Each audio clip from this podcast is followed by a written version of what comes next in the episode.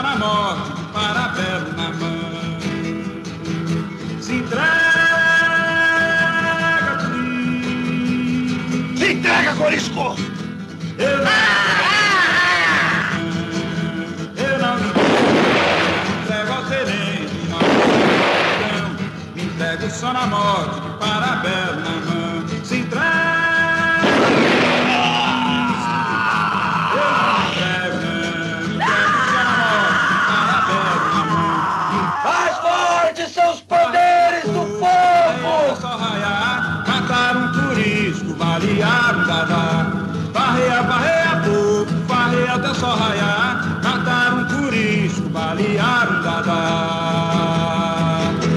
sertão vai virar mar, e o mar vira sertão. O sertão vai virar mar, e o mar vira sertão. Tá ouvintes, muito boa noite. É, vou contar aqui meu fato da semana, acho que nesse episódio eu acabei não contando. Então, um amigo meu, ele acabou se enchurrascando aí, conhecido meu. Ele foi monge também, durante cinco anos mais ou menos, os franciscanos. E é bem triste, tá? porque ele acabou deixando aí a mulher, o filho recém-nascido, outro filho dele que estava para vir. E ele só mandou um vídeo programado no YouTube para todos que eram próximos dele. Ele, eu acho que ele não enviou uma carta. E é isso aí. Todo mundo ligando para ele, ninguém o encontra, ninguém sabe onde é que ele tá, para onde que ele foi. Então é isso. A conclusão geral que nós devemos ter disso, que mesmo que um homem que foi cinco anos, seis anos monge, acabar tomando essa decisão funesta é que o diabo é mau. Saiba ouvinte, o diabo hoje ele pode te tentar para você, sei lá, bater uma punheta, fazer uma terceira refeição na quaresma, comer carne na sexta-feira, porque católico não come carne na sexta-feira. Mas tenha sempre em mente, que se ele pudesse, ele te daria a mesma tentação que ele deu para esse meu amigo, que é a de se matar, deixar em mão a família, o pai, o filho, a esposa. É... Então é isso. Às vezes acontecem coisas na nossa vida e a gente fica com raiva de Deus, mas na realidade deveríamos ficar com raiva do demônio, é ele que faz toda a cagada, tá? Então é como diz na Bíblia: Sobre stotet vigilate, qui adversarius vester diabolus tam con leo rugent circuit querescem devoret, qui resistite fortes in fidei. Tu autem domine miserere nostri. Em Pedro 5:8. Que os monges leem isso todo dia de noite, para nos lembrarmos sempre que sede sóbrios e vigilais e vigiais, pois o diabo ele é como um leão que está por aí rugindo, circulando rugindo, querendo a quem devorar. Então a brecha de hoje pode ser só um cafezinho, pode ser só um não sei, você ficar conversando aí com a menina, ficar vendo a menina dançando no TikTok. Mas saiba que se ele pudesse te matar neste exato momento que você está ouvindo isso, ele te faria isso. Este meu colega ele tomava bastante esses falsos remédios psiquiátricos.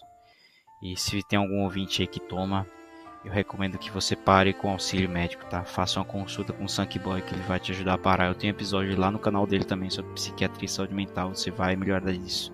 Esses falsos medicamentos eles putrefam seu cérebro, diminuem sua desinibição para pecar, para fazer qualquer coisa, aumentam sua ira. Tudo isso foi um remédio feito por Satanás para no fim te levar ao inferno. Então vamos parar com isso. E fiquem com esse ótimo podcast. Esses que foram deletados pelo YouTube toda terça-feira aqui, como pedido, o Hernani pediu para eu repostar. Então, toda terça-feira eu vou estar postando aí os que acabaram sendo deletados. Muito obrigado. Que se inscrevam, curtam, compartilhem. Podem dar sugestões de novos podcasts Tchau.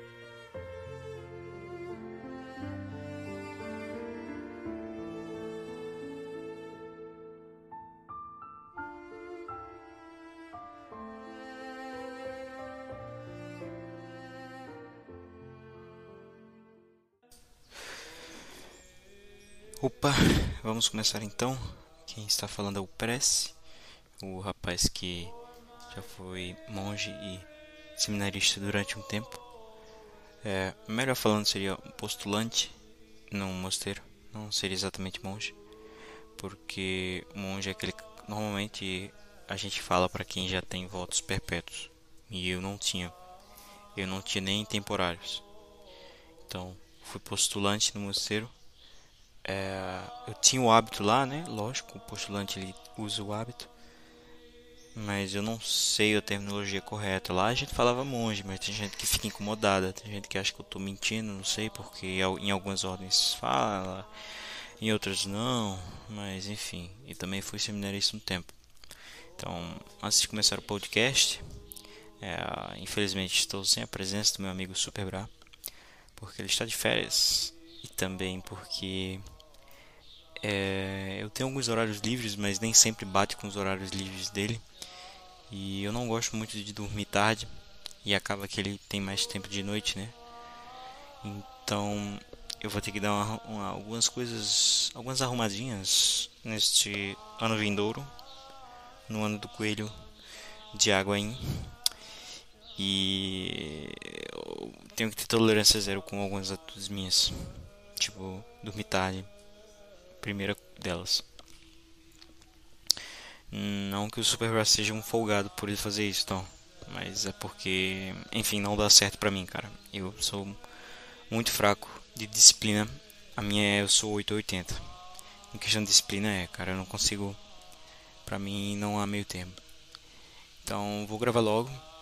Eu vou fazer vários episódios, eu acho que vai ter uma frequência maneira para quem quiser ouvir porque eu não sei se eu vou voltar pro seminário em abril. E se eu voltar, é, eu não vou mais fazer nenhum podcast. Eu vou deixar os que eu fiz aqui, logicamente. Mas não é bom, é algo completamente ridículo, na minha opinião. Um seminarista falar alguma coisa porque isso vai deixar a mente do seminarista como se ele estivesse em posição de ensinar, mas não, ele está ali para ficar calado e aprender com quem é melhor do que ele, com quem sabe mais. Se eu fizesse isso, não seria uma postura boa, a não ser que o meu superior ele me deixasse claro que quisesse, mas mesmo assim, não acho muito maneiro não. E é claro, o seminarista ele pode fazer catequeses para crianças, para pessoas jovens, mas uma coisa dessa magnitude enquanto seminarista, Cristo, é, não seria algo muito bom, hum, pelo motivo já explicitado. E talvez vocês vão escutar alguns barulhos, alguns que eu estou falando baixo também, é porque na minha casa tá zero privacidade a festa de fim de ano vai ser aqui. E eu arranjei um tempinho aqui no quarto do meu pai para gravar o podcast. Ou no quarto não, no escritório do meu pai. E é isso aí. Eu tô falando um pouco baixo também para não chamar atenção. Eu não sei se vocês acreditam, mas cara, eu gravei esse episódio inteiro, tipo, durou duas horas e meia. E faltando 5 minutos para eu terminar, faltava falar só uma coisinha e me despedir. Meu computador ele pifou, cara. Ele pifou. E eu perdi o episódio inteiro. e era a terceira vez que esse meu computador dá problema. Eu saí do mosteiro, parece que alguém com um dedo podre cagou esse computador. Aí eu le... enfim, deu problema, levou pro conserto, voltou, funcionou, enfim, voltou, tal, tal, tal. Deu três vezes isso, essa foi a terceira. Strike 3 está fora. Tive que comprar outro. E cara, eu consegui comprar um computador muito maneiro. Muito barato, cara. Foi tipo 3 mil reais. Ele tem um, um AMD poderoso. Tem um SSD 256 GB, memória 8 GB de memória RAM. ele é maneiraço, viu? Eu perdi 5 minutos fazendo a pesquisa desse computador, cara. Mas ele é maneiraço, maneiro mesmo. Para editar vídeos, isso vai ser muito bom. Vai ser muito bom mesmo. Porque eu tava editando vídeo num computador ruim. E vai até para fazer músicas, se eu quiser gravar vídeos mais potentes. Eu estava realmente precisando adquirir um. Ele foi tipo 3 mil, porque eu comprei com Linux. E senão ele ia ser 4 mil. E na Amazon nem vendia ele com Linux, eu acho. E eu achei até uma boa aquisição porque saiu bem barato e eu gosto mais de Linux. O único problema do Linux é que não tem Photoshop, mas é só aprender a usar o Photogimp e outros, por exemplo, aplicativo de edição que eu uso, é só usar outro.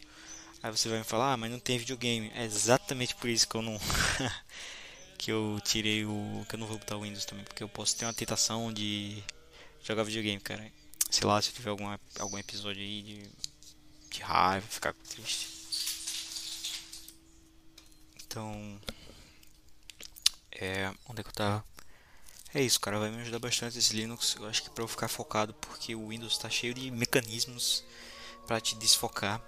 E esse Linux aqui desse meu computador ele é muito limpo, muito maneiro. Ele não tem aquele lixo de notícias e não sei o que. E o Windows ele tem uma sacanagem que ele vai botando é, erros propositais para cagar teu computador, vai botando uns bagulho proposital, enfim, para diminuir a vida útil do computador. E o Linux não tem isso. Não sei se esse aqui que eu estou usando tem, né? Não sei se a Lenovo é é sacana nesse ponto. Mas o Linux normalmente não tem. Eu estou gostando da, da, desse Linux aqui que eu estou usando. Então vou cuidar melhor desse computador também. Pô, tinha um computador bonzão. Que Cara, meus dois computadores. O que estragou esses computadores foi videogame, velho. Videogame é uma coisa, a maior coisa de retardado do mundo. E se vocês quiserem que eu faça um episódio sobre o vício em videogames, falando minha posição sobre isso.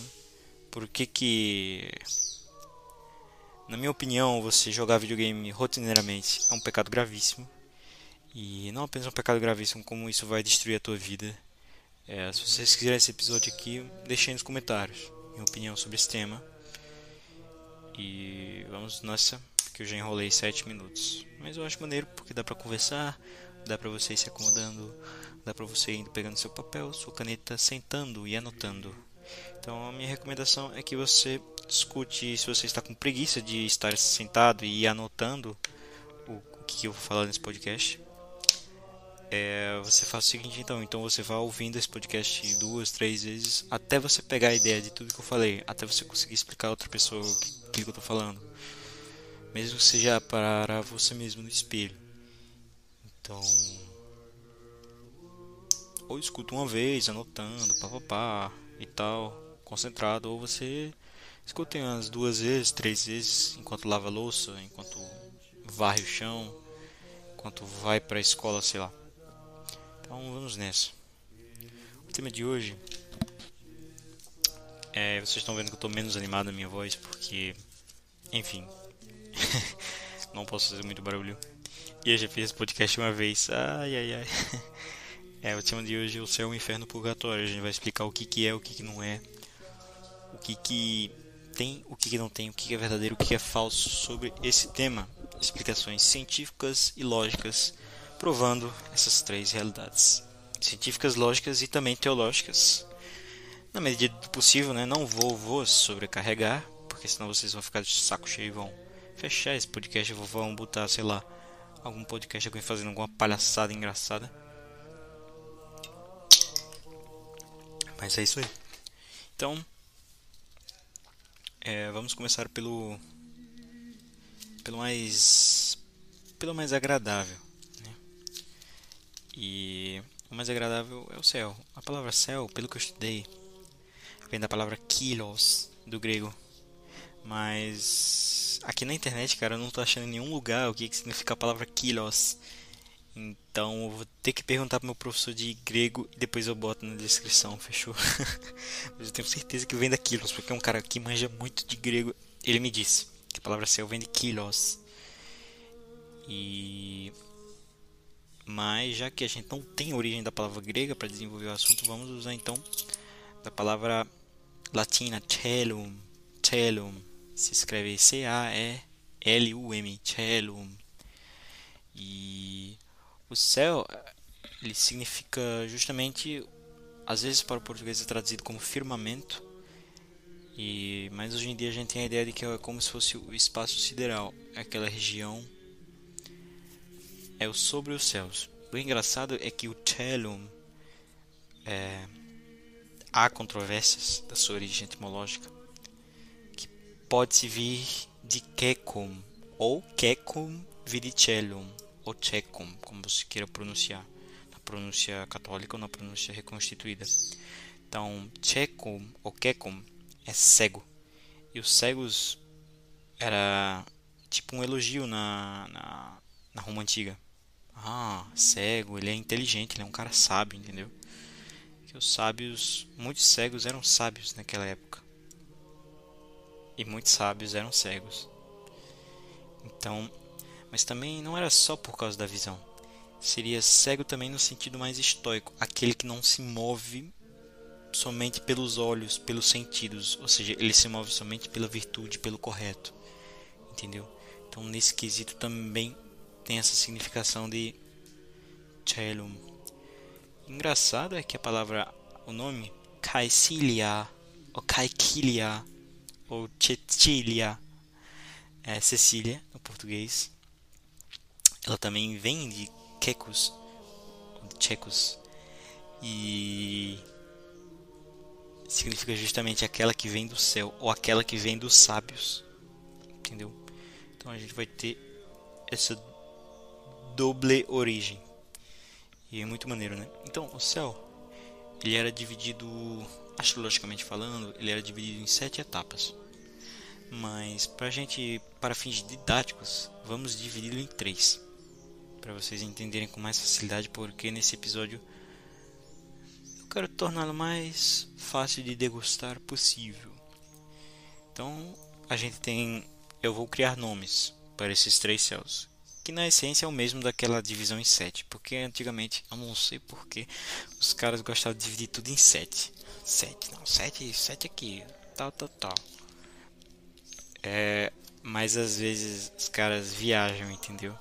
Tipo assim, tem uma ordem religiosa no Brasil que ela é completamente patética, e eu não vou falar o nome dela, porque enfim, é desnecessário, entendeu? Quando a gente fala mal de alguma coisa, ouvinte, saiba disso. Você fala mal de alguma pessoa, dependendo do caso, você pode. Mas em ocasião nenhuma você pode falar, tipo, ah, meu pai, ah, foi minha mãe, ah, foi fulaninho e tal. Se você quer falar, por exemplo, mal de uma pessoa para dar uma lição de vida, levando exemplo daquela pessoa, fala, ah, uma pessoa da minha família, ela comprou um carro no LX e ela se deu mal. Ou sei lá, você não fala, ah, o meu tio, ele era trouxa, ele comprou um carro e caiu num golpe, não faço o mesmo que ele, sacou? Então, não é prudente você falar o nome das pessoas quando você quer levar como exemplo de vida e quanto menos fofocar. Fofocar você não pode nem não citando, né? Nem não citando o nome você pode. Mas vamos lá. Isso que eu tô falando é verdade. E tá na regra dessa ordem religiosa.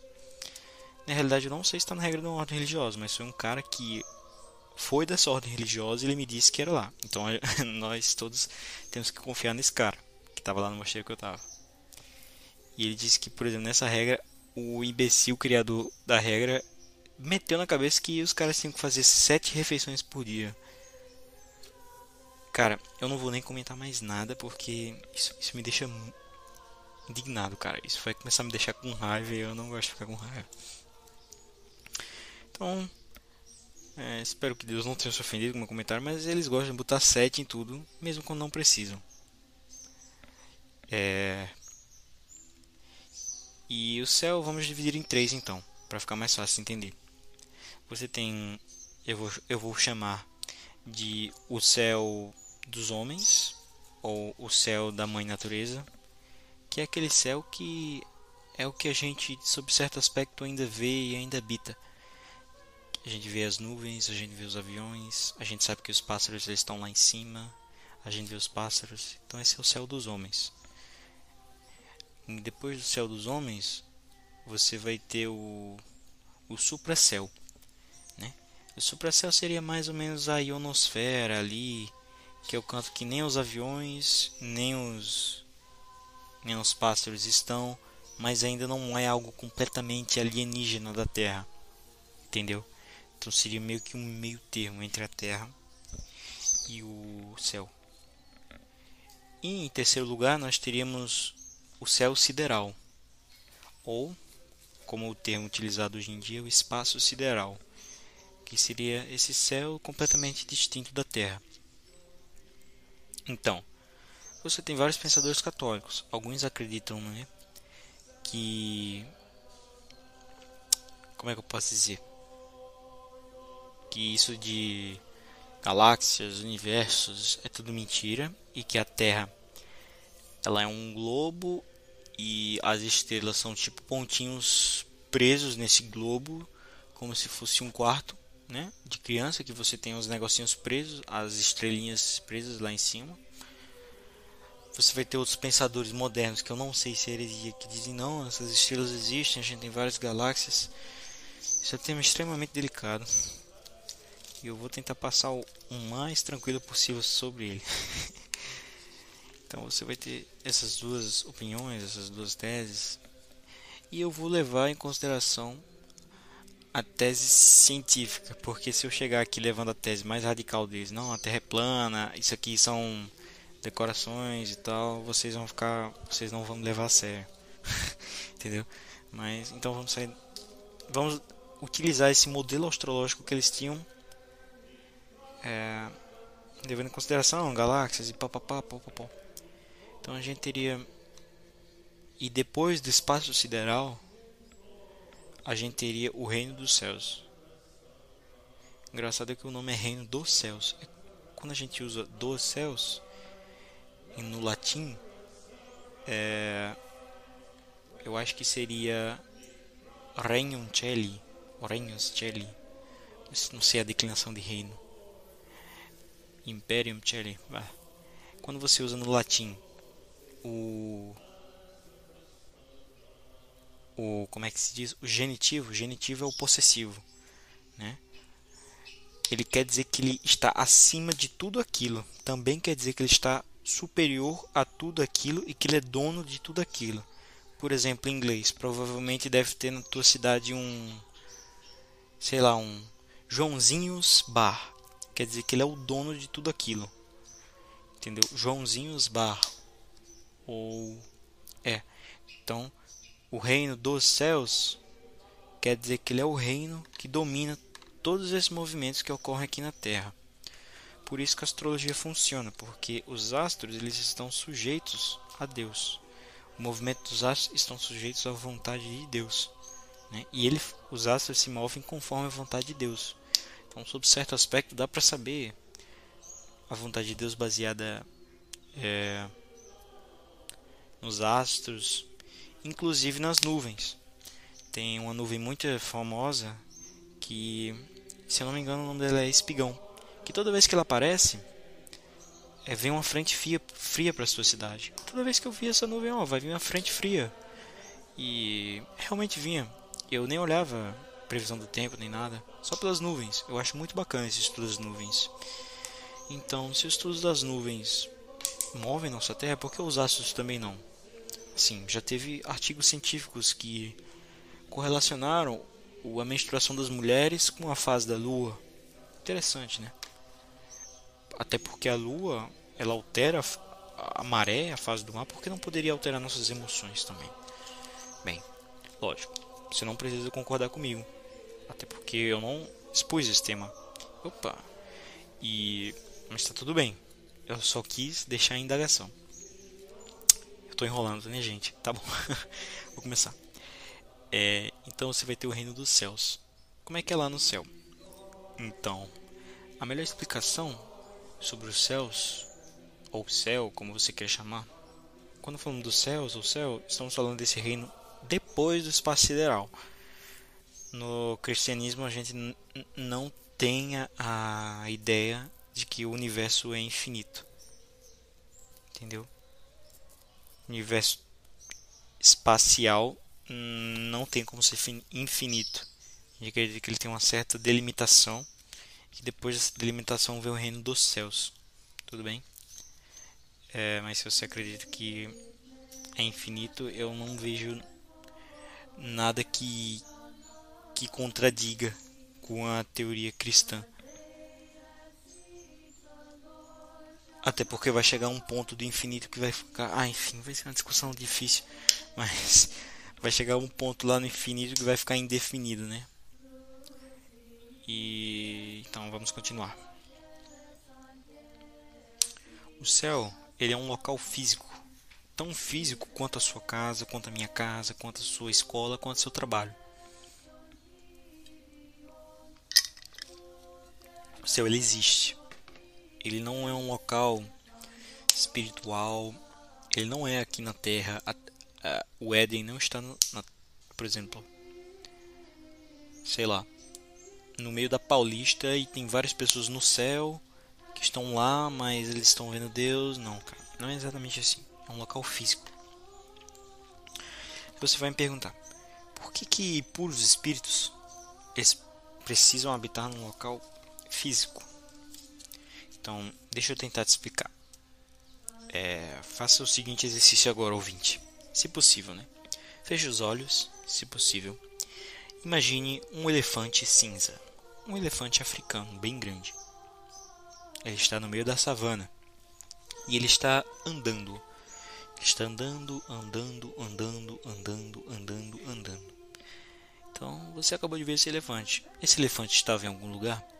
Sim, ele estava em algum lugar na sua cabeça, né? Entre seus olhos, atrás dos olhos, entre mais ou menos no meio da sua circunferência craniana. Mas para algo existir em algum local, não precisa necessariamente ter espaço físico. O vento existe, ele não precisa necessariamente ter espaço físico. Ele não precisa ter peso exatamente para existir. Entendeu? Os quarks, os prótons e outras moléculas também. Vamos supor, por exemplo, a luz. A luz, eles são moléculas. São moléculas vivas que se você fizer processos químicos, elas vão fazer interação com outras moléculas. Só que os prótons das moléculas da luz, eles não ocupam nem espaço nem tempo, cara. Você pode pôr sua mão numa luz que não vai doer, não vai dar um soco, entendeu? Então, é um local físico. E para você habitar num local físico, você não precisa ter matéria. O maior exemplo disso é a luz. Deus, ele se mostra como luz às vezes. E também dando esse indício, a luz ela não precisa ter exatamente a matéria como a nossa carne e osso para coexistir, dá para ter moléculas sem ocupar espaço. Assim, explicando de uma maneira geral, né? Explicando de uma maneira geral, uma maneira grosseira para que todos consigam compreender, porque se vier o braço direito do Isaac Newton falando que eu tô, não, esse não é o termo correto, não sei o que. Meu irmão, calma lá, eu tô explicando aqui para de, de, forma, de maneira didática, simples, beleza? Eu não estou dando aula de universidade, e nem é o meu intuito. Então o céu é um local físico, o inferno também é um local físico, entendeu? E lá vão esses puros espíritos. E como é que faz para então a descrição do céu? Como é que é o céu? Tem uma descrição do céu, se não me engano, está em Coríntios 1, capítulo 1, versículo 2 ao 9. Se não me engano, 2 ao 9. Carta de São Paulo aos Coríntios. E ele fala: O que os olhos não viram, nem ouvidos ouviram, preparou Deus para aqueles que o amam. Então, ele podia ter falado várias coisas depois de ter visitado o céu, mas ele decidiu resumir-se a isso: o que os olhos não viram, nem ouvidos ouviram, preparou Deus para aqueles que o amam. Né? Porque qualquer palavra humana para descrever essa nova realidade é muito pobre. Por exemplo, vamos supor, ouvinte, que você vai para uma realidade de quatro dimensões. Você deve saber que a Terra tem três dimensões. Você vai para uma realidade de quatro dimensões e você vai tentar tem até um livro bem maneiro sobre isso. Eu esqueci o nome do livro. Mas é tipo assim, era um o livro era uma história bem engraçada, que era uma esfera. Ele era, era um mundo de objetos geométricos. Aí tinha esfera, tinha um cubo, tinha pirâmide. E em determinado momento eles viajam para outra dimensão. E eles vão para a dimensão das esferas 2D. E eles tentam explicar como eles são, como é que é um 3D, como é que é um cubo, como é que é uma esfera para criaturas que viveram toda a sua vida em somente numa realidade 2D, para o quadrado, para o triângulo, para o círculo. E eles qualquer explicação que, ele, que o cubo, a esfera, a pirâmide dava para eles era muito pobre, eles não conseguiam entender. Então o, o, a, o, a esfera ia lá e disse: Não, eu vou fazer um desenho meu aqui. Aí ele mostrava tipo, ó, embaixo eu sou pequenininho, vou aumentando, vou aumentando, vou aumentando, vou aumentando, deixo, aí eu diminuo, diminuo, diminuo, diminuo e ninguém conseguia entender. Então não sei, é mais ou menos assim, cara. É mais ou menos tipo uma realidade 4D. Porque só nesse lance que eu falei de ter de ocupar espaço, mas sem matéria, isso já buga nossa mente, já buga as, as leis as real... eu não gosto de falar leis da física, eu gosto de falar as realidades físicas normalmente aplicadas na Terra. Então só isso já ia ficar muito maluco. E vai entrar outro tema, que aqui no céu. Será que eu começo a falar agora? É. Não, não vou falar agora não, vou falar daqui a pouco. Então, a gente tem São Paulo, ele falou aquilo. E vários santos também já se colocaram nesse mesmo local já ficaram nesse mesmo balai de gato, nessa mesma sinuca de bico, nessa mesma situação. E outra, mas a outra descrição muito boa do céu, que é uma história que tem no interior do Brasil, no interior é, é muito contado. No interior do Sudeste, as vovós contavam que era o seguinte: duas irmãs gêmeas haviam morrido. Ou oh, existiam duas irmãs gêmeas e uma prometeu a outra que se a outra fosse para o céu, ele iria voltar para a terra e contar como que era lá. Então, em determinado momento, uma dessas irmãs morreu. E passou uns três dias assim, ela voltou e falou para outra irmã só o seguinte: Olha, qualquer palavra que eu usasse para descrever aqui seria muito ruim, mas tudo aqui é muito bonito.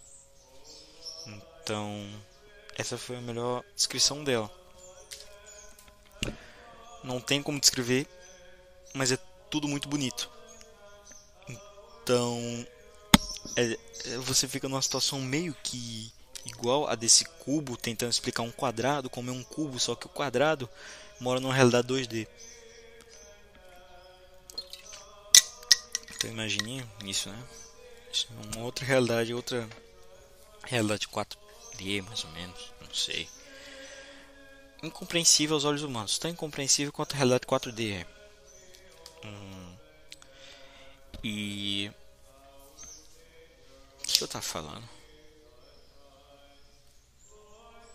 Ah, eram essas duas histórias. Então. Uma coisa que deixa a galera muito brava.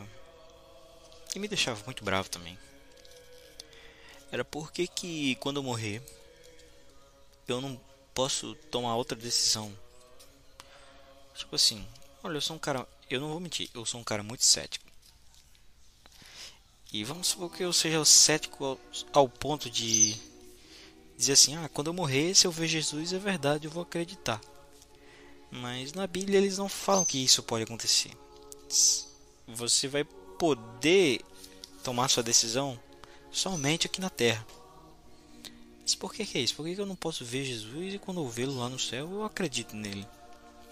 Não vou explicar. Como eu falei, lá no céu é uma realidade um pouco diferente daqui.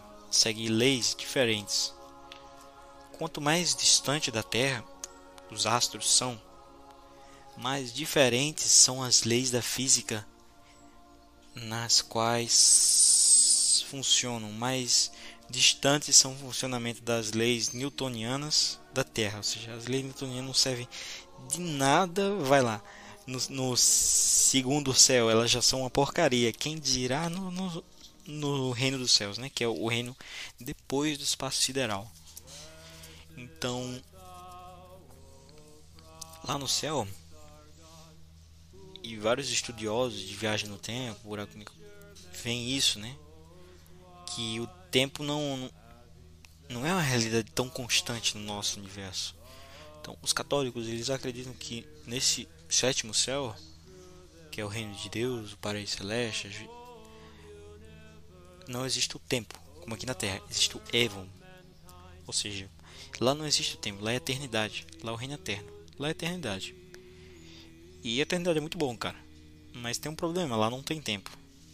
Ou pelo menos pra gente com essa visão, essa visão temporal, é um problema. E quando você vai pra eternidade, cara, como é que eu posso dizer? Você não vai ter tempo mais de fazer sua decisão. Sua decisão já tem que estar feita. Deus nos levou para esse planeta meio esquisito. O tempo é meio ruim. Ele traz dores. Ele nos deixa velho, nos deixa careca. Mas ele tem essa coisa boa. Que talvez a eternidade não ofereça, né? Que é esse, essa, oportunidade, essa oportunidade de mudar. Então, a gente tem a oportunidade de mudar. E no céu, hum, até que dá, mas muito pouco e demora muito e é de um jeito muito incerto. Entendeu? No purgatório, então, eu não acredito que lá não exista o tempo. Não existe nenhuma forma de métrica temporal. Não. Mas é um tempo completamente distinto da, das, das, das, regras que funcionam aqui. Isso é o Evon. Então. Até porque, cara, você não vai ter teu corpo. Você não vai dormir. Então. Quem tem um livro muito bom que descreve o Evon, eu acho que está até na Suma Teológica. Você pesquisa aí, São Tomás Aquino, Evon. É, Evon se escreve A-E-V-U-M. Então ele vai explicar o que, que ele acha que é o Evo, mas é um tema bem complexo. Não, não é bem complexo, é um tema complexo. E há controvérsias. Há controvérsias. Quer dizer, há opiniões distintas. Eu não diria controvérsias, seriam opiniões distintas. E dependendo do seu caso, se não é um caso muito grave, dá para ir pro purgatório. Mas então aí você teria duas opções. Como você ainda está meio preso à terra, como o purgatório é um reino abaixo do reino dos céus, você poderia especular que o purgatório poderia estar no sexto reino, poderia estar no sexto céu, e que por estar não tão distante da Terra, ainda haveria algumas realidades temporais que permitiria que você melhorasse alguns defeitos seus, ou você pode sair do pressuposto que na realidade o purgatório está no sétimo céu, no Evo, no Evo não há tempo, mas vai ter alguma coisa lá que vai conseguir fazer você melhorar esses seus defeitos que você veio, é, que você trouxe da Terra, mas você não, né, não conseguiu resolver todos, não, não chegou o santo para o julgamento. Então tem vários, tem várias especulações. Aqui eu acredito é a primeira. Aqui eu acredito essa primeira aí. completamente maluco da cabeça. O ouvido deve estar mexendo agora. Mas é isso aí. Então. Ai, tô conversando aqui do lado que tá me atrapalhando. Então. Onde é que eu tava? Sim, eu tava. Ah, peraí, ouvinte, um momento. Então, é por isso que não dá para trocar. Não dá para mudar a sua opinião no céu. Esse é o principal motivo. Também há outros, né? Outros motivos muito fortes. Por exemplo, outro motivo grave. A gente às vezes fica com raiva porque Deus nos criou com um corpo, né? Eu mesmo, eu acho que eu sou o maior adepto dessa tese. Ah, por que você me criou com um corpo? Aí a gente fica com vontade de fazer sexo, de fazer coisa de preguiça, de sei lá, de dormir o dia inteiro, de buscar prazer e fugir da dor? Por quê? Mas há um motivo, um motivo muito claro. Primeiro motivo: o corpo é o nosso instrumento para vencer os vícios, para nos aperfeiçoar-nos. Então, quando você morre, ouvinte, você concorda comigo que você está sem o seu corpo. Você vai para algum lugar. Imagine que você tem uma alma e você vai para o céu. E o que, que vai acontecer lá no céu? Você vai ter que prestar contas a Deus. Mas antes de prestar contas a Deus, você vai ter que prestar contas às pessoas que você fez sacanagem. Vamos supor, por exemplo, que você morreu e você esculachou seu pai um dia e não pediu perdão. Então, seu pai vai aparecer lá e você vai ter que resolver as contas com ele. Ou seu pai ou um anjo no lugar do seu pai. É irrelevante. Hum, eu acredito no anjo, no caso do anjo, no lugar representando seu pai. E, ó, no seu ouvinte, você com certeza já passou por isso, né? Você ficou com tanta raiva, mas tanta raiva que você passou mal, que tua, tua pressão baixou, ou você ficou tão, ou você ficou tão triste, mas tão triste que você passou mal, você, né? Então, quando você tem um, uma emoção, uma raiva muito forte, o teu corpo meio que ele te dá um, é meio que assim, cara meio que vai afetar o teu corpo, vai deixar teu corpo doente, e deixando teu corpo doente, você vai. É, a atenção da tua mente vai para teu corpo, não mais para aquela emoção. Ou seja, você consegue barrar o crescimento dessa emoção. Teu corpo ele põe um limite no crescimento dessa tua emoção. Só que qual é o problema? O problema é que lá não tem isso. Você não vai ter corpo. Ou seja, vamos supor que você esculachou com seu pai e não se arrependeu. Você não perdoou uma pessoa que deveria. que né, todo mundo deve ser perdoado. Você não perdoou a sua mãe por ela ser uma mãe solteira, por ela ter, né, feito sexo casual com um cara, esse cara não te admitiu como, como filho, e você não perdoou sua mãe. Então vai aparecer lá sua mãe e Deus vai querer que você converse com ela, resolva com ela antes de resolver com ele. Então imagina que você não perdoa essa pessoa, você tem muita raiva dessa pessoa. Sua raiva, você vai falando com ela, sua raiva vai aumentando, vai aumentando, vai aumentando e cara, não vai ter um limite, entendeu? Vai ser tipo uma bomba atômica quase. Não sei se vocês já tiveram isso num sonho. Eu já tive tanta raiva que parece que não tem limite e vai aumentando e buf, explode você acorda. Mais ou menos assim, cara. Entendeu? Então, por isso que as pessoas temem tanto o julgamento. Por isso que ele é tão terrível. Porque a gente tem que ter um controle imenso de nós. Porque senão vai ser muito difícil controlar nossas emoções lá. Lá vai ser muito difícil. Então, apesar de todos os pontos negativos do corpo, para vencer um vício esse amiguinho, ele é o cara. Para conseguir o vídeo também. Mas pense pelo lado bom. Cara, vício em café com teu corpo tu melhora em 7 dias. Agora imagine que tu tem um vício café tão encrustado na tua alma. Tu tá sem teu corpo. Nossa, vai demorar bastante tempo. Demorar bastante tempo. Porque todo pecado, todo vício, ele tem um quê de soberba, né? E soberba é um pecado puramente espiritual.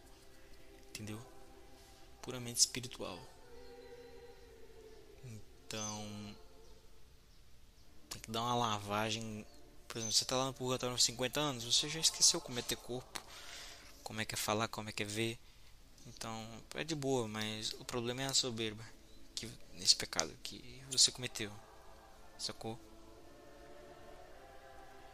E com mais grave o pecado, maior a soberba, maior o tempo que você tem que passar lá.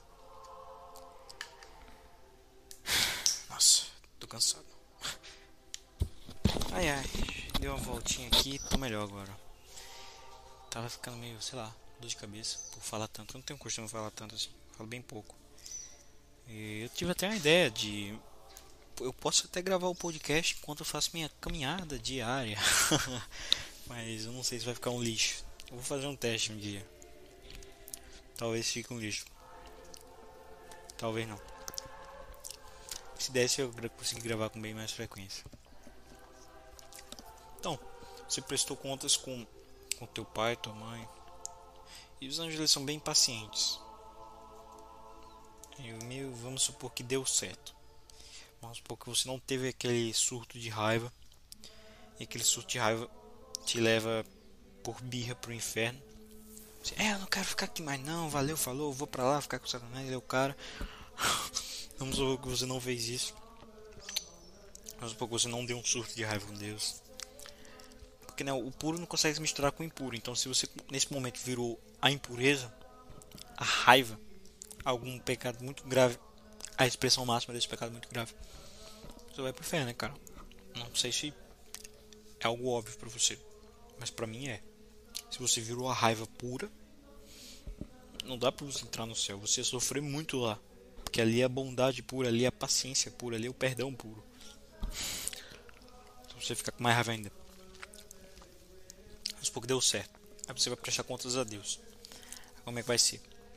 Vai estar todo mundo vendo você lá. Aí vão botar no telão todas as coisas boas que você fez. Todas as coisas ruins que você fez. E tem gente que fala que o budismo não, o budismo fala da reencarnação, papapá e tal. Ele é bonzinho, não, cara, isso é um produto vendido para o ocidente. Se for ver no Tripitaka, que é o Canon Pali, Pali Canon, ou como você quer chamar, enfim, é o livro dos budistas, é tipo a Bíblia deles, que tem que são 28 calhamaços que ninguém leu completo, mas que é a vida do Buda e o ensinamento do Buda. Se você for ver, vai ter uns, se não me engano, são uns três calhamaços só para descrever o inferno. E lá tem julgamento, tem tudo normalzinho. Esse papo de reencarnação é tipo o purgatório deles, tá ligado? É tipo assim, nossa, você foi um monge muito bom, você entendeu os Vedas de maneira perfeita e você vai ter a chance de começar tudo de novo. Mas se você for um cocôzinho, você vai pro inferno, você vai sofrer. Olha que o inferno deles é 100 vezes pior do que o do católico. é. Então, e é bem injusta a religião deles também, porque só se você for hindu para você ser um, um, santo budista, né? Para entender os Vedas, você tem que estar ali naquela sociedade, tem que entender aquele simbolismo perfeitamente, tem que estar introduzido desde que você é da infância. Católico não, pô, tu tem monge do Japão, tu tem monge da África, você tem monge da América Latina. Monge não, santo. Você tem santo da América Latina, tem santo dos Estados Unidos. Tem santo até da Rússia, de tudo que é canto entendeu? Pra você ver a universalidade dessa região, universalidade dessa religião, sacou? Então, voltando ao assunto. Um livro que descreve muito bem essa parte que eu tô falando sobre o julgamento final é o livro L'Enfer, L'Enfer, O Inferno, de Monsieur de Ségur, Monsieur de Ségur, em português. Ele tá de graça, ele é de graça aí na domínio público na Alexandria Católica tem isso se procurar aí tem também. Ele tem vários casos, várias coisas maneiras que falam sobre o inferno, o julgamento, como é que é, as visões de santos e tal. Eu tô me apoiando também em outro livro, em outros dados, em outros aprendizados. Mas se vocês me perguntarem, ah, eu quero ler um livro sobre esse tema, leiam esse. Leiam esse livro. E se vocês querem uma explicação mais lógica sobre o céu, há um livro que vai explicar um aspecto. Eu tô falando vários aspectos aqui, que seria a Caminho do Céu, do Leo J13, padre católico. Né? Um padre lá de Detroit. Então, eu curti muito esse livro. Um livro bem curtinho, umas 80 páginas. Ele vai falar de temas bem maneiros. Tipo, ah, por que Deus fica com tanta raiva da gente quando a gente peca? Ele vai ficar, não, meu filho, é por causa disso, disso, disso. Ah, como é que é o céu? É, não, é assim, assim, assim. Ah, como é que é o inferno? Não, é assim, assim, assim. É assim por causa disso, tal, tal, tal. Então, Deus vai ver. O mundo, ele vai fazer primeiro essa pergunta aqui. O Deus, o, vamos supor que o teu nome seja Pedro. Ô Pedrão, o mundo sem você é um lugar melhor. ele vai falar isso. Ou, Pedrão, o mundo sem você é um lugar pior. Então ele vai primeiro ver se nós somos uma semente do bem na terra uma semente do mal. Repito, não significa que uma semente de bem para o mundo. Se você vê isso. Mas uma semente de bem na terra. Não sei se está claro, entendeu? Que você pode ter sido uma semente de bem, mas para o mundo você era um monstro. Né? Tive muitas pessoas que eram assim. Deixa eu pensar em alguma. Enfim, personalidades muito polêmicas que pode derrubar o vídeo, então não vou falar. o Codrano, vai. Falei o nome de um. Então, chegou lá no julgamento, Codrano. Vamos supor que ele fosse católico, nem porque ele é ortodoxo. O mundo sem você é um lugar pior. Meus parabéns pelo que você fez. E vai mostrar lá no telão, com todo mundo vendo, tudo o que você fez de ruim até as menores, até as menores falhas culposas, claro, culposas.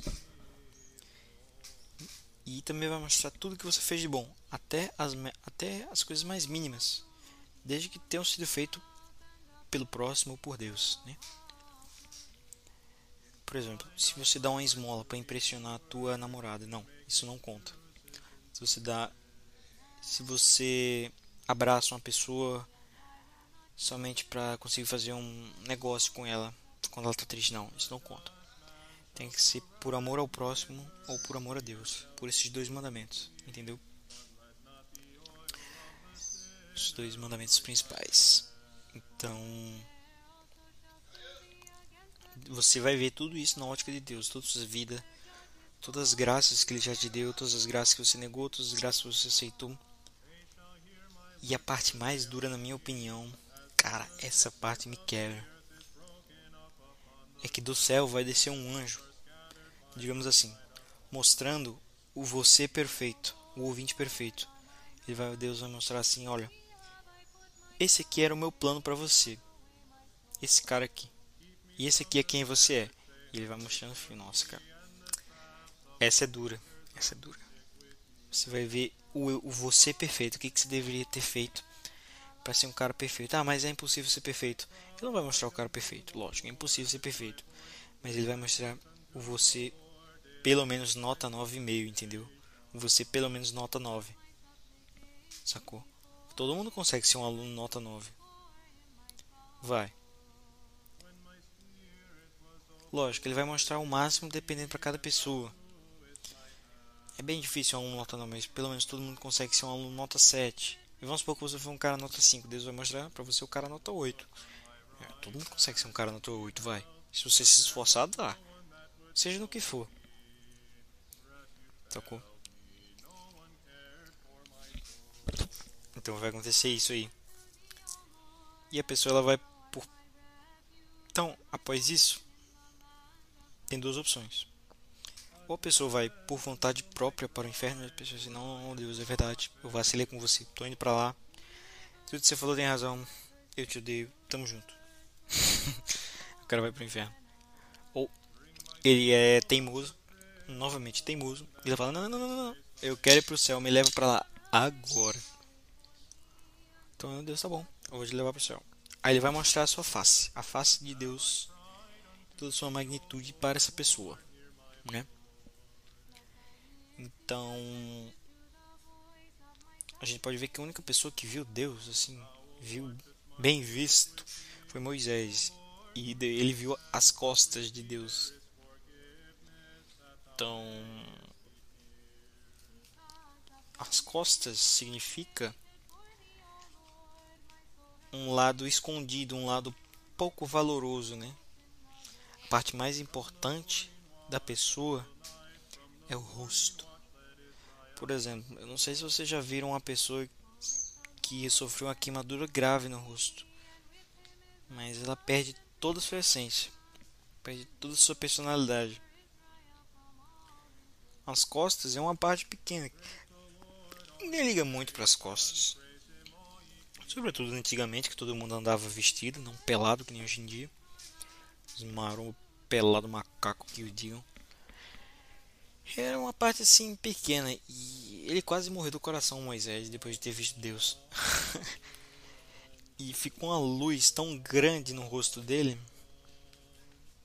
que as pessoas disseram, não, cara, não, cara, tá muito forte essa luz, essa luz tá deixando a gente maluco. Bota um véu na tua cabeça. então a gente. Por que que às vezes quando a gente é criança diz Deus dá um sinal para mim, se mostra para mim e não se mostra? Primeiro, às vezes tudo tem seu tempo, às vezes tudo tem sua hora. Às vezes não era a hora certa. Ele quer te preparar mais. Ele quer te formar como homem. Ele quer te deixar um homem primeiro. Você vai para academia, melhora seus vícios. Depois ele vai te mostrar o caminho de Deus. Às vezes ele faz assim. Ou às vezes, como você é um cara teimoso, você tem que se ferrar bastante. Aí você vai olhar para ele. Às vezes você é um cara mais teimoso ainda, você tem que ter uma experiência de quase morte. Aí você vai olhar para ele. Às vezes você tem que tomar um golpe. Às vezes você tem que. Enfim. Ele vai fazer do jeito melhor. Mas mesmo assim, às vezes o cara não acredita, né? Então, e também a questão da humildade. Tem que ter humildade, entendeu? A gente não faz as, é, tem que aprender a, que nada acontece no nosso tempo. Entendeu? Nada acontece no nosso tempo. E as crianças não sabem disso.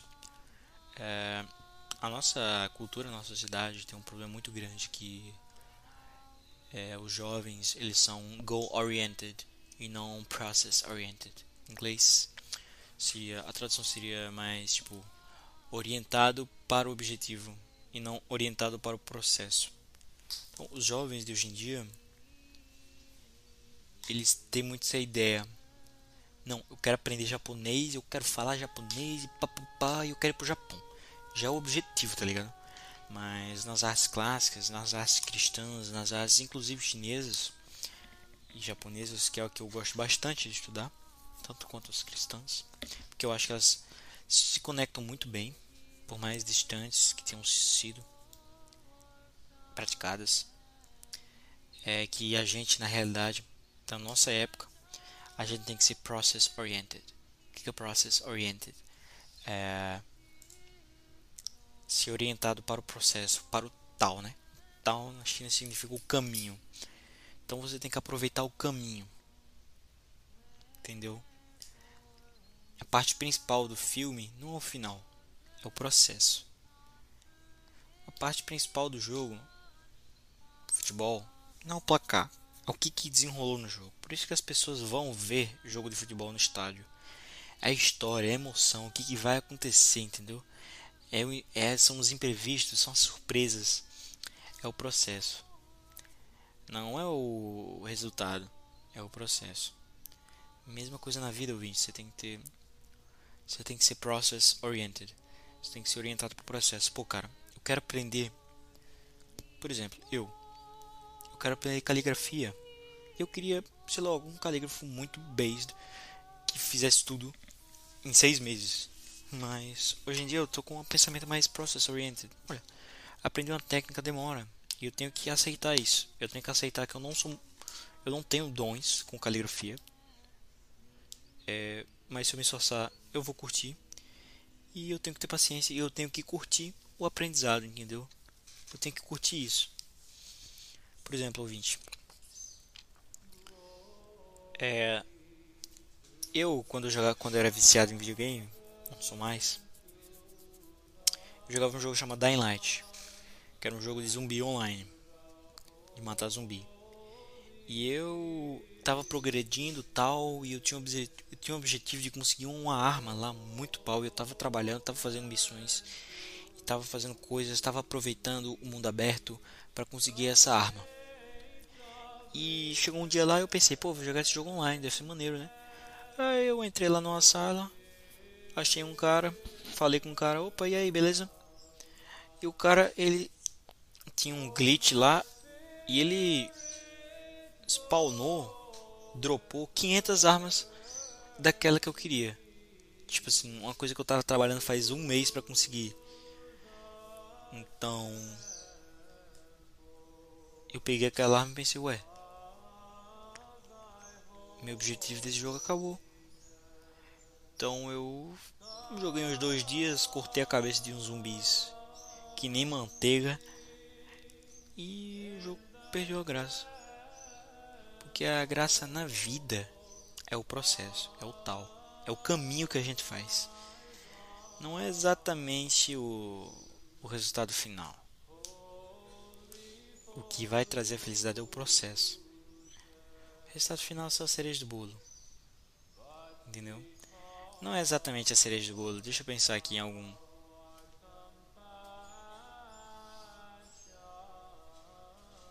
Você tem que ter o processo, né? Tem que ter o processo, ouvinte. É que nem na relação sexual. Não sei se esse é um exemplo muito apropriado para o tema do podcast. Mas. Às vezes você, por exemplo, a galera hoje em dia, eles só pensam em uma sociedade da idolatria do orgasmo. Se não tem orgasmo, meu Deus, o fim do mundo. Antigamente não era assim, cara. Eles aproveitavam o processo.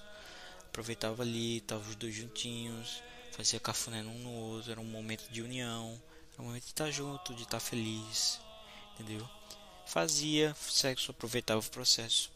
E se o, o objetivo, no caso o orgasmo, vier, tá bom. Se não vier, não tem problema também. Então,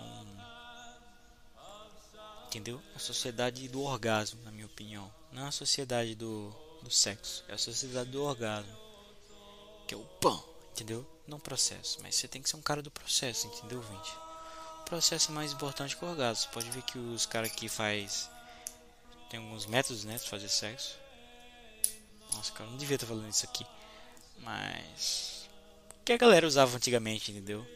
Não era algo voltado para o orgasmo, era algo voltado mais para sensações e curtir o momento. O pessoal na Idade Média na era cristã não era essa coisa imbecil pro cara durar três horas na cama e gozar depois de três horas porque ia ser mais gostoso e não sei o que. Não, era curtir o processo, curtir o momento. No cristianismo a gente tem bastante disso. É, tanto é que na oração mais importante do cristianismo, não na mais importante, mas na Ave Maria você tem Santa Maria, Mãe de Deus, rogai por nós, pecadores, agora e na hora da nossa morte. Amém. Sacou? Você tem que se importar com o agora e na hora de sua morte. Sua morte também. Segundo momento mais importante. E Deus e Jesus fala, amigo, não vos preocupeis com o dia de amanhã. Então, não fica só preso no objetivo, sacou? Fica preso no processo e seja um apaixonado nesse processo. Se você for um apaixonado até pelas coisas mais chatas, você vai curtir o processo. Seja um apaixonado, seja um louco. Tipo eu, cara. Eu fiquei ontem gravando. Eu completamente destruído da minha rotina e gravando podcast, cara. Cansado, meu olho fechando, né? Gravando e no fim o computador pifou e eu tô gravando aqui de novo. então é isso aí, cara. Brasil, Brasil. Seja um E acho que a gente já terminou o tema do céu. Ah, não, terminou não. Então você vai ver a face de Deus, sacou? E não dá pra ver a face de Deus aqui na Terra, cara. Você tem um ataque do coração. Esse também é um, um, um ponto negativo do corpo. Porque se você visse a realidade espiritual com toda a sua magnificência, do jeito que ela é, se você visse um demônio com, do jeito que ele realmente é, se você visse um Deus do jeito que ele realmente é, você tem um ataque do coração, cara. Você ia morrer. Isso não ia ser muito bom. Por exemplo, se você reza pelas almas do purgatório em sua casa, há uma chance, sobretudo se um parente teu morreu recentemente, se você reza no pé da tua cama, há uma chance de aparecer vultos de noite. O que são esses vultos? São pessoas do purgatório morreram e estão pedindo por orações. Entendeu? E para você ver um cara que está no céu, está numa condição tão deplorável que te dá muito medo. Não sei se você já viu um desses vultos, mas é, dá muito medo. Então, se um cara que está no céu te dá muito medo, imagina um cara que está lá no inferno. Imagina o Aleister Crowley. Imagina o não sei é, outras pessoas aí. Entendeu? Então a gente não consegue ver a realidade espiritual na força que ela é, justamente por isso. Porque senão a gente ter um ataque do coração. E até os médiums não vêm do jeito que é. Eles vêm bem levinho. Enfim, é uma treta muito grande. Por que esses caras existem? Mas uma explicação também, mas não é o tema de hoje. Então, gente, se você chegou até aqui, por favor, comente nos comentários se você tem alguma dúvida, dá like, se inscreva no canal do Caverna e eu quero que vocês comentem alguma frase engraçada aí nos comentários. Deixa eu pensar aqui em alguma coisa. Hum, Paulo Musi é um bananão. Escreva em Paulo Musi é um bananão. é... Não, acho não. Acho que eu, eu denegri o cara de graça aqui. Então escrevam aí. Samsung é melhor do que iPhone. Perfeito. Uma frase tranquilinha, tranquileira. E agora vamos tocar uma música. Já que eu não fiz a oração no começo, porque eu sou burro, esqueci. Vamos fazer a oração agora. Que é a segunda oração fixa da missa em latim. Que depois a gente rezar o intro e Badaltare Dei, que foi o que a gente rezou no na, no podcast lá, no último podcast. Vem um Oremos, aí o padre reza um bagulho, que depende da missa. Aí depois vem o Kyrieleison. Então rezem comigo, vão ser três Kyrieleison, três Christeleison, três Kyrieleison. Kyrieleison significa em, lá, em grego, Senhor tem de piedade de mim. E Christeleison, Cristo tem de piedade de mim. É a única parte da missa que ainda se manteve em grego que se manteve em grego a oração. Oração bem bonita. Então vamos lá. Em nome de Patris et Filii Spiritus Sancti. Amém. Kyrie eleison, Kyrie eleison, Kyrie eleison. Christe eleison, Christe eleison, Christe eleison. Kyrie eleison, Kyrie eleison, Kyrie eleison. Então vamos por agora a música do Tiago Barcelos, um irmão religioso melquita, que é o Kyrie eleison na melodia russa, muito bonita. Escuta aí, ouvinte, e aproveita a tua pausa.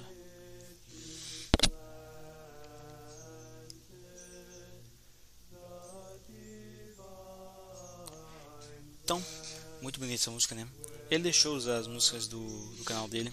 Se inscreve lá, fala com ele. E eu vou usar, vou pedir também autorização para outro canal bem maneiro russo. É, vou pedir para uma pessoa que eu conheço que fala russo mandar uma mensagem para eles. Eles provavelmente vão deixar. São pessoas bem legais. Vou usar desses dois caras. E voltando, vamos falar sobre o tema do inferno. Inferno. Ixi, já estamos no inferno? Ah não, cara, ainda falta falar umas coisas sobre o céu, porque eu sou um bocozão. É... Então, você vai ver Deus em todo o seu esplendor. Sacou? E é o seguinte: ver, vê-lo é tipo visitar o céu. Então, mesmo que você seja um grande pecador, você vai, sob certo aspecto, estar no céu. Você vai ver o céu. Você vai entrar no reino do céu. Só que lá tem um problema. O problema de lá é que você vai se sentir menos. Eu não sei se vocês já estiveram mexendo na, na, na, na sua mesa e vocês viram um bichinho tão minúsculo, mas tão minúsculo, você pensa, cara que bicho minúsculo. Entendeu? Então você vai ser menos do que aquela sujeirinha que está em cima do seu celular agora. Então você vai ter a lembrança constante disso. E vai ter um cara lá, chamado Deus, que vai estar todo mundo olhando. Oi, perdão, me, me interromperam. Então você vai ter essa lembrança constante de que você é um nada. Para algumas pessoas, se elas estão evoluídas espiritualmente, se elas são humildes, isso é um problema, mas lembre-se que todo pecado tem um quê de soberba isso vai te incomodar tão maior seja a sua soberba. E a soberba, ela invariavelmente vai te levar para os ciúmes, né? Porque a soberba você se acha o cara. Quando você é soberbo você tem um cara 10 mil vezes melhor do que você, você vai te deixar ciumento isso vai torná-lo um inimigo. Você vai querer se afastar dele. Não sei se vocês já tiveram um inimigo, uma pessoa que você odiasse. E você sabe que só de estar perto dessa, tipo assim, a vontade que você tem é de nunca mais ver essa pessoa, de sempre ficar longe dessa pessoa. Então, lá no céu é do mesmo jeito, cara. Se Deus está do teu lado, você é inimigo de Deus, você vai querer ficar o mais longe possível e quando você vê, tu vai descer pro inferno, entendeu? Essa pessoa muito soberba no céu, ela sofre mais lá no céu com isso do que com, com ver que tem um cara muito melhor do que ele, 10 mil vezes melhor do que ele, que todo mundo tá prestando atenção nele, que ele não é nada, é nada, nada, nada. Que ele não é nada sem esse cara. Entendeu? Então tem gente que vai sofrer muito mais lá no céu do que, inferno, do que no inferno. Por isso que o inferno existe. O inferno é uma misericórdia de Deus. É um local que eles sofreriam menos do que no céu. Por isso que não, não por isso que nem todas as pessoas vão para o céu. Porque Deus nos ama e ele quer que nós soframos o mínimo possível apesar de nossas péssimas decisões. Porque no céu muitas pessoas sofreriam muito mais, muito, muito mais do que no inferno. Então, no inferno não há, há nenhuma recordação dessa pessoa, muito based, que é Deus. Só que tem um problema. Lá é tudo de impuro. Lá não tem nada de Deus. E o que, que é Deus? Ele é o bom, o belo, a verdade. Então lá no inferno não vai ter nada disso. Entendeu? Então ele é o bom, o belo, o prazer, a verdade. Então lá vai ser um lugar horrível, de sofrimento, feio pra caramba. E mentiroso. Entendeu? Então é isso. Basicamente isso. É só isso. E por incrível que pareça, sofrer no inferno eternamente é melhor do que não existir, do que a aniquilação total. Por que? Não sei. Mas a gente nunca deixou de ser, a gente não sabe como é não ser. Mesmo nos sonhos somos, e é muito bom ser. Então, por misericórdia, ele nos deixa no inferno, porque é melhor do que não ser. Fazendo essa mega introdução. Digamos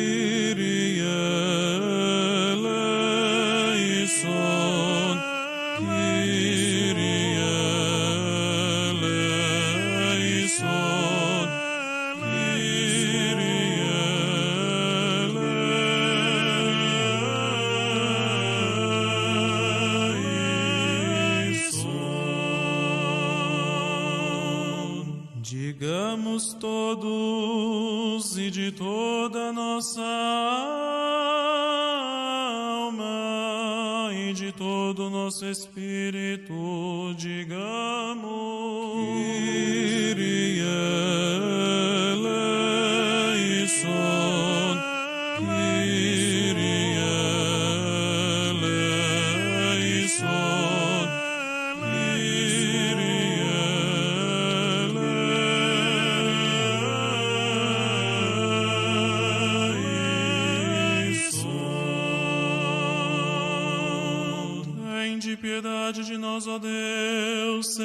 Vossa grande misericórdia.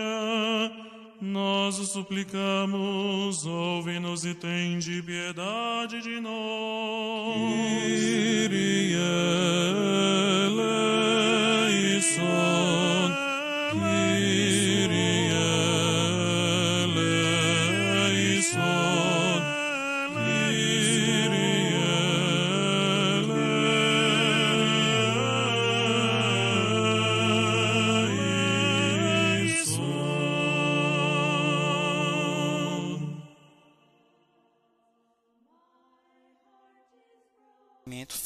caramba e mentiroso, entendeu? Então é isso, basicamente isso. É só isso. E por incrível que pareça, sofrer no inferno eternamente é melhor do que não existir, do que a aniquilação total. Por que? Não sei. Mas a gente nunca deixou de ser, a gente não sabe como é não ser. Mesmo nos sonhos somos, e é muito bom ser. Então, por misericórdia, ele nos deixa no inferno, porque é melhor do que não ser. Fazendo essa mega introdução sobre o céu, eu acho que eu já falei vários aspectos importantes, interessantes.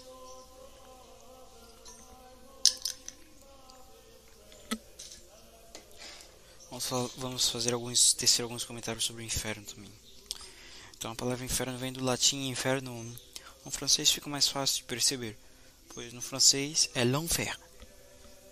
E l'enfer significa o inferior, o sub, o subterrâneo, entendeu? O inferior, os inferiores, mas assim. No latim é a mesma coisa. Às vezes fala inferno, às vezes fala inferno. Então, é um mundo inferior e ele existe fisicamente, assim como o céu, assim como havia explicado na mesma lógica. E tem várias descrições do inferno. E tem vários livros, tem vários, vários livros. Mas a que eu mais gosto é a mais simples, que foi da aparição do Nosso Senhor de Fátima. Então, é, a maioria dos católicos, isso, se eu não me engano, é doutrina da igreja, que já foi percebido e o Vaticano aprovou esse comentário, que a maioria dos católicos vão para o inferno. Então, se a maioria dos católicos vão para o inferno, imagine as pessoas agnósticas, ateias, etc. Então, eu não vou falar agora, provar agora fisicamente, biologicamente, o céu e tal, quer dizer, o inferno, porque eu já falei do céu e é basicamente a mesma coisa para o inferno. Eu vou tecer alguns comentários sobre o inferno, tecer alguns comentários. E eu esqueci quais comentários que eu ia tecer. é, deixa eu ver se eu me lembro e vou falando. Hum... É, um momentinho, só lembrar. Olha, enquanto eu não lembro, vamos fazer um pequeno comentário sobre uma pesquisa realizada nos Estados Unidos. Nos Estados Unidos houve uma pesquisa que englobou pessoas de várias classes sociais. E a pergunta era muito simples: você acha que você vai para o céu ou você acha que você vai para o inferno? E 90% das pessoas responderam que elas acham que vão para o céu. Pesquisa grande. Mas ouvinte, vamos ser bem sinceros. Pensa nas pessoas do teu trabalho, pensa nas pessoas da tua escola, pensa nas pessoas da tua classe da universidade, pensa nas pessoas do teu treino do jiu-jitsu, do teu futebol.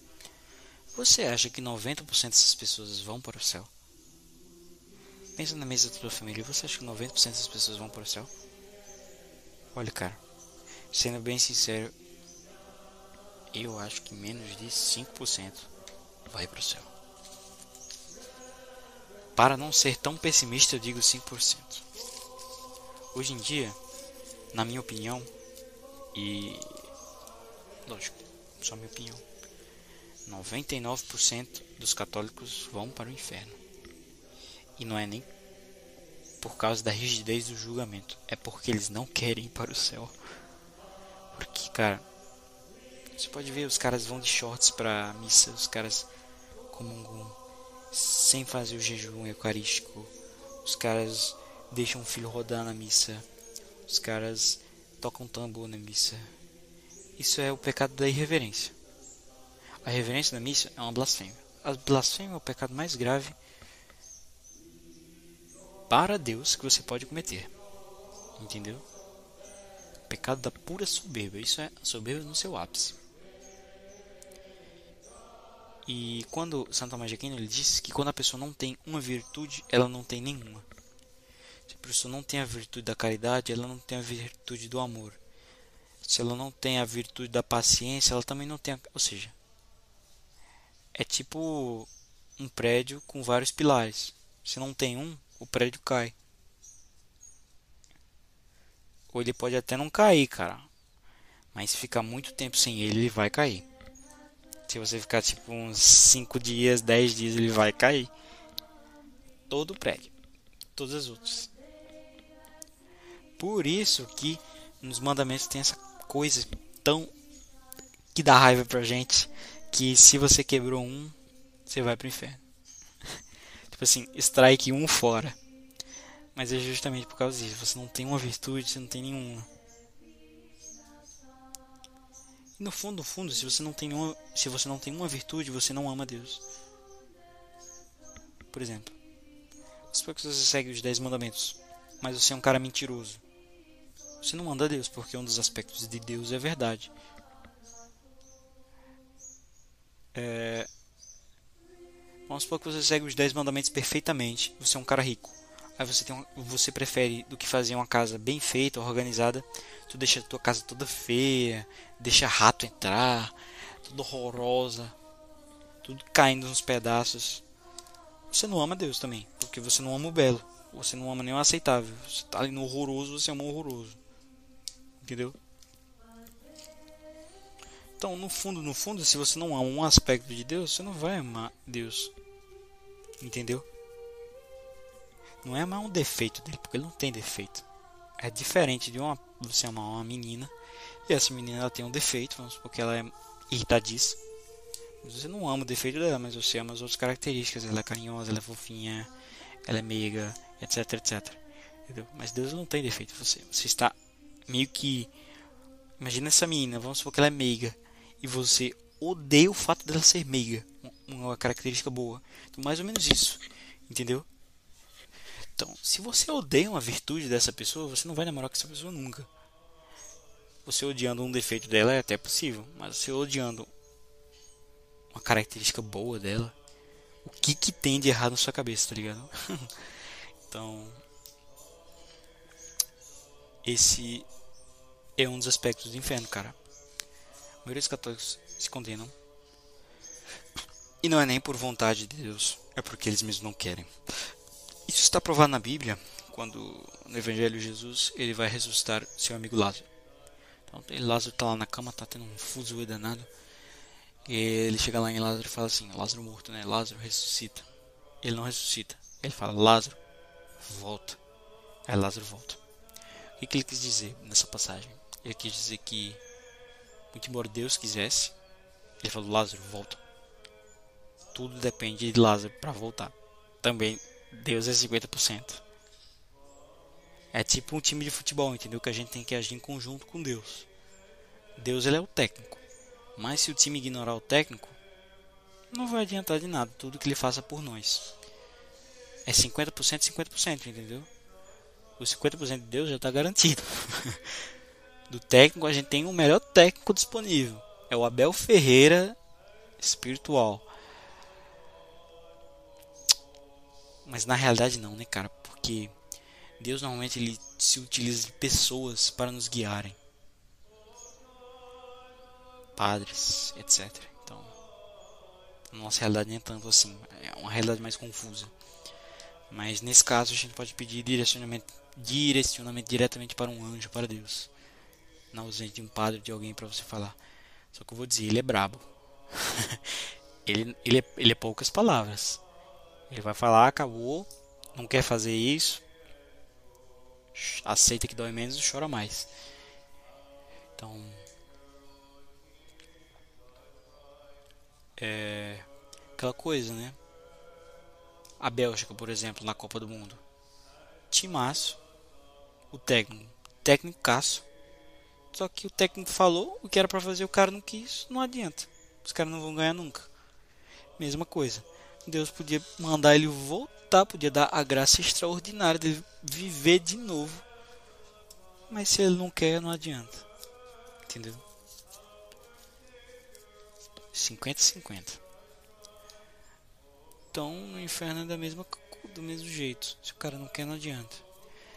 E qual é o principal motivo que as pessoas vão para o inferno? Explico. Segundo São, jo São João Bosco, o principal motivo que as pessoas vão no inferno, se condenam, é o pensamento de que eles podem mudar no futuro. Ah, não, quando eu for para frente eu me converto. Quando daqui a cinco anos eu me converto, mas agora eu quero, quero viver nessa vida de festa, de pecado, de de ficar comendo mulher aí dos outros, Daqui a cinco anos eu me ajeito. Olha e olha, amigo. Que está em Levíticos. O pecador que não se arruma com castigo terá um castigo sete vezes pior. E eu tava até vendo isso com um. Bem, tinha um podcast aí desse Goto Sera. E o cara tá falando que ele estava numa vida de pecado grave. E Deus ele deu alguns castigos para ele. E ele não estava melhorando. E os castigos foram aumentando, foram aumentando. e chegou num ápice terrível, mas mesmo assim ele não se voltou a Deus. E a tendência é só piorar, né? Até ver se cai a ficha. Vamos ver o que, que acontece antes. É tipo uma quimioterapia, entendeu? Nesses casos mais graves é tipo uma quimioterapia. Vamos ver se a gente consegue curar antes de matá-lo. Porque nesses tem gente dura que é desse jeito. Deus dar um castigo mais difícil, mais difícil. E às vezes um tão difícil que tem a chance de matá-lo. Porque ele é duro. Porque ele é vacilão. Então esse é o primeiro motivo que as pessoas vão para o inferno. E o segundo motivo é eles têm uma crença errada sobre como é o céu. Eles acham assim: "Ah, não, não. Não, não. Escuta. Quando eu morrer, quando eu estiver lá no leito de morte, eu me confesso. E acabou. Eu estou no céu. Sim, você está no céu. Mas o céu tem duas divisões. Tem a Jerusalém Celeste e o Purgatório. Os sofrimentos do Purgatório são iguais ao do inferno. Então, se você faz isso aí, vamos supor que você é o blusão. Vamos supor que exista padres válidos e padres sérios daqui a 20 anos, né? Que os ouvintes provavelmente vão morrer daqui a 60, 50 anos. Vamos sair da suposição que tenha, o que eu duvido muito, porque vai ter um evento em 2023 chamado Igreja Sinodal, que vai destruir a Igreja Católica inteira, vai ter a profanação do Templo Santo, segundo a profecia de Daniel, vão ter mulheres nas igrejas e a partir do momento que tiver mulheres celebrando a missa, vai começar o fim dos tempos, né? Pelo menos a era de Aquário. A era de Aquário já está começando, né? Tanto é que quebraram as torres gêmeas. A era de Gêmeos, perdão. A era de Gêmeos é dito que é a era dos finais. E tem alguns livros que dizem que o, o anticristo ele vai ter todos os, os planetas em gêmeo, gêmeos, na constelação de gêmeos. Porque o gêmeos ele tem uma característica bem assim, entendeu? Bem bem anticristo mesmo. é, não é o tema de hoje. Então, vamos continuar. E é... Quando é que eu tava? Sou meio prolixo. Hum... Ah, sim. Vamos supor que você é o blusão. Eu vou falar do nome dele porque ele é um pecador público do caramba. Toda hora. Ele foi, né? A gente sabe o que, que ele é.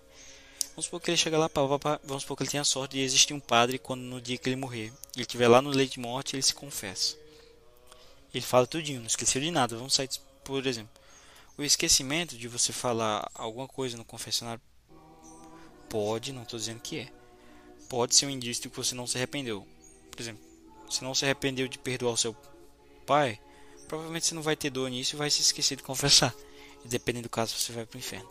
Então, é, vamos, mas vamos supor que o blusão confessa tudo direitinho para dar a absolvição. Mas tem um problema. Ah, o padre vai dar a unção dos enfermos, vai dar uma indulgência. Nossa, eu tô muito cansado. Peraí. E vai dar uma indulgência.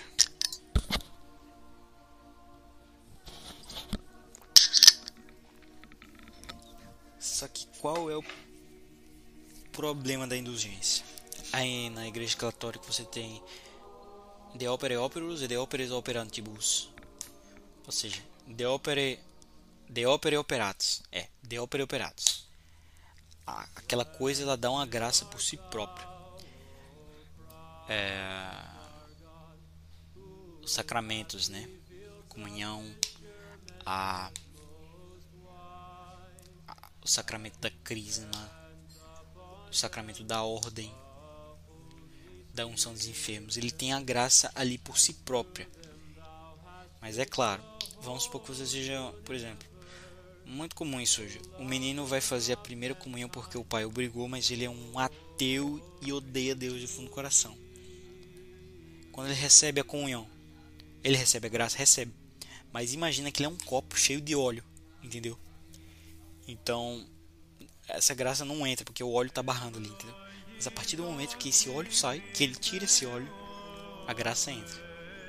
E a graça ela é proporcional à sua aptidão, também tem esse detalhe. Por exemplo, Deus ele vai te dar mais graça na confissão quanto mais arrependido você esteja. Se você não estiver arrependido, a confissão funciona, funciona, mas a graça que ele vai dar é menor. Entendeu? Ele vai dar tipo 2. Se você está realmente com o coração chorando lá, pá, pá, pá. Não que os sentimentos sejam parâmetro para alguma coisa, não se engane nisso. Sentimentos não é parâmetro para nada. O, a, o parâmetro para a, o arrependimento é, é querer agradar a Deus, porque ele já foi muito teu amigo, já te salvou muitas vezes. Ou seja, é arrepender-se por Deus. É o querer agradar a Deus. Claro, às vezes você ficar triste, chorar, é um sinal claro. Mas se você não chora, por exemplo, quem tem depressão normalmente não chora. Tem depressão, o cara não chora, o cara tá sem emoção ali. Ou o cara tá tomando remédio, ele tá sem emoção. Possível. Isso que importa essa vontade de de voltar para Deus. Essa palavra arrependimento vem da palavra grega que significa mudar de direção. Eu esqueci qual que é a palavra, mas significa justamente isso. Mudar, arrependimento vem da palavra mudar de direção. Hum, pode vir com remorso, pode. Pode não vir, pode. É, continuando.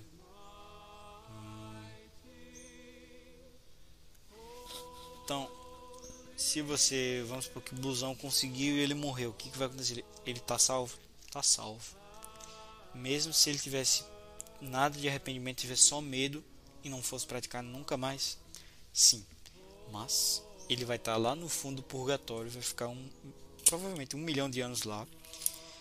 E se alguém celebrar missa para ele, provavelmente ele não vai receber a graça dessa missa. Talvez Deus mande para outras pessoas. Talvez, não não tô falando na boca dele. Então, cara, seria algo muito ruim. E como eu já falei, não tem tempo definido, é o Evon, né? Então, ia demorar pra caramba. Não ia ter fim. Isso é quase um inferno. Só que um dia ia acabar. Um dia bem distante. Pelo menos ele ia ter esperança. Mas saiba que ele ia sofrer bastante. Ele ia ser bastante torturado. purificado. A palavra torturado não é tão bom. Ser bastante purificado ao ponto de qualquer pessoa que o blusão tenha ferido já ficar satisfeito. Deus vai fazer, sei lá, 10 vezes mais do que o suficiente para satisfazer qualquer pessoa. Entendeu? Então, sim, você seria salvo se você tivesse sorte de tudo isso dar certo. Que, por exemplo, tem uma pessoa na minha família que ela tinha esse plano imbecil, só que na hora do fim da morte ela esqueceu todos os pecados. Ou sei lá, ela não estava em condição mental. E teve outra que, sei lá, só pensou em dinheiro e na herança o que quer fazer. Esqueceu de chamar o padre. sei lá, o cara morre no acidente, que é o mais comum hoje em dia. Então, não confie nesse plano. Esse plano é uma furada, é uma tentação demônio. Pode até não ser, mas é uma burrice do caramba tua. Não, as coisas não funcionam assim, cara. Entendeu? Todo pecado que você comete, você tem que pagar uma pena. E as indulgências, elas são atos de piedade que cobrem essa tua pena. Tem indulgências definidas e não definidas. Por exemplo, vamos supor que você viu pornografia. Se você rezar três terços pedindo perdão por isso, normalmente três terços eles perdoam um pecado grave. Normalmente. Se você reza o texto com essa intenção, confessa nessa semana comunga nesta semana, você está perdoado sim desse pecado. De um só. Então, ah, eu bati punheta 10 mil vezes. Olha, vai ter que rezar 60. Vai ter que rezar 30 mil textos. Se você quiser somente pela via do texto, mas também tem outras coisas que geram indulgências. É você fazer jejum, você fazer penitências, você dar esmola, só que não são definidas, entendeu? Algumas são, outras não. Tem o Enquiridium Indulgentiarum, que fala sobre mais as indulgências, o que, que você tem que fazer para conseguir e tal. É, tem coisas pequenas que podem diminuir um pouco do seu tempo, que é você fazer, por exemplo, qualquer coisa que você reza com apaixonado, com devoção, diminui um pouquinho. Diminui um pouquinho. Pode ser ter uma oração simples, uma esmola. Se você faz por Deus, diminui um pouquinho. Às vezes muito, às vezes pouco. Tudo depende da situação. Deus que vai botar lá na conta. Mas, às vezes é bom não definir, por exemplo, para mim é muito fácil não comer carne. Para outras pessoas é muito difícil. Então, para mim é, tem menos mérito, tem menos per menos perdão entre aspas. Eu consigo menos indulgências não comendo carne do que uma pessoa que gosta muito de churrasco consegue. Agora, para mim, por exemplo, eu amo pão. Eu sou o louco do pão. Eu sou o louco do carboidrato. Então, para mim, tem mais mérito. E daí por diante. Ah, então livros interessantes sobre o inferno. Já falei, L'Enfer, Monsieur de Segur. O Inferno, Santa Francisca Romana. É bom, é bonzinho, mais ou menos. Eu acho mais ou menos. Mas é, o de Monsieur de Segur é melhor. Mas se você vê na livraria, quiser comprar, compra. Caminho do Céu, Léo 13. Deixa eu ver se tem outro. Ah, tem as coisas que eu vou aprender na vida também, né? Mas outro agora eu não sei. Então, eu acho que para terminar esse episódio, eu tô com a preguiça do caramba de falar sobre purgatório. Porque o purgatório é basicamente o inferno. Eu já falei basicamente como que ele é e ele tá aprovado na Bíblia assim. Naquela passagem lá que Deus fala: Aquele que estiver preso só sairá da prisão até pagar o último centavo. Aquilo ali falando do, do purgatório. Você pode ler essa passagem se você não for um imbecil você vai entender que ele está falando purgatório. E é meio óbvio que o purgatório existe, cara. É só você pensar com a sua cabeça. Que pense assim. Cara, imagine que você teve uma vida exemplar. Mas no fim da tua vida, você mandou a tua mãe tomar no pi. Entendeu? Cara, tudo, tudo perfeito, tudo perfeito. Aí você manda uma pessoa tomar no pi no fim da sua vida e morre sem confessar isso. Será que você merece ir pro inferno por causa disso? Segundo os protestantes, sim. Ou, segundo os protestantes, o céu é o inferno. Então, ele vai para o céu mesmo tendo feito isso? Mesmo tendo essa impureza no coração ainda, esse xingamento tão terrível? Ou ele vai para o inferno só por causa disso? Sofrer eternamente. Isso não faz sentido. Tem um meio termo. Ele tem que resolver isso aí essa raiva que ele teve dessa pessoa, essa soberba, sei lá. Mesmo que não tenha sido algo grave, mesmo que tenha sido pequenininho, ele tem que resolver isso aí. Tem essa passagem que eu falei que eu esqueci. Onde é que tá? Tem um Salmo 130, 129. De profundis clama boate domine. Que fala das almas purgatório. Enfim, várias aparições e tal. É, e o raciocínio lógico também explica isso. Bem, não sei se tem mais algo para falar do inferno. Assim, segundo a aparição de Fátima, a maioria das pessoas vão para o inferno hoje em dia por causa dos pecados da carne. Mas imagina, imagina só, hoje em dia, né? Quer dizer, em 1900, imagina hoje em dia. Mas lógico, ela fala isso tentando trazer uma realidade. As pessoas estão pecando muito carnalmente hoje em dia. Mas também tem outra white pill que é porque as pessoas é o pecado mais fácil para as pessoas, né? Não é qualquer pessoa que mata outra, não é qualquer pessoa que blasfema outra, blasfema Deus, entendeu? O mais comum é mesmo o cara que comum dos agnósticos até os católicos, os fracos hoje em dia, né? É comum entre todos. Então vocês têm que ter bastante cuidado aí. Porque todo pecado do sexto mandamento tem bastante de soberba envolvida. Porque você pensa assim, como assim eu sofro por viver a castidade? Eu não mereço sofrer, você vai lá e faz. Como assim eu estou sofrendo porque a minha mulher está com dor de cabeça não posso fazer sexo com ela, eu vou fazer sexo com a prostituta? Eu não mereço isso, eu sou muito bonzão. Lógico. No casamento, se o homem ele pede para a mulher sexo e não há nenhum motivo plausível para a mulher negá-lo, que seria uma febre, uma diarreia, estar grávida. Se ela não tem nenhum motivo plausível ela negar sexo, isso é pecado. Não sei se vocês sabiam, mas isso é pecado sim. E a mulher, ela tem que saber disso na hora do casamento, porque o casamento é para você ajudar o homem na carne. Por algum motivo, o cara, não sei se ele tem problema com isso e tal, ele precisa desse incentivo. E a mulher tá lá pra. A única.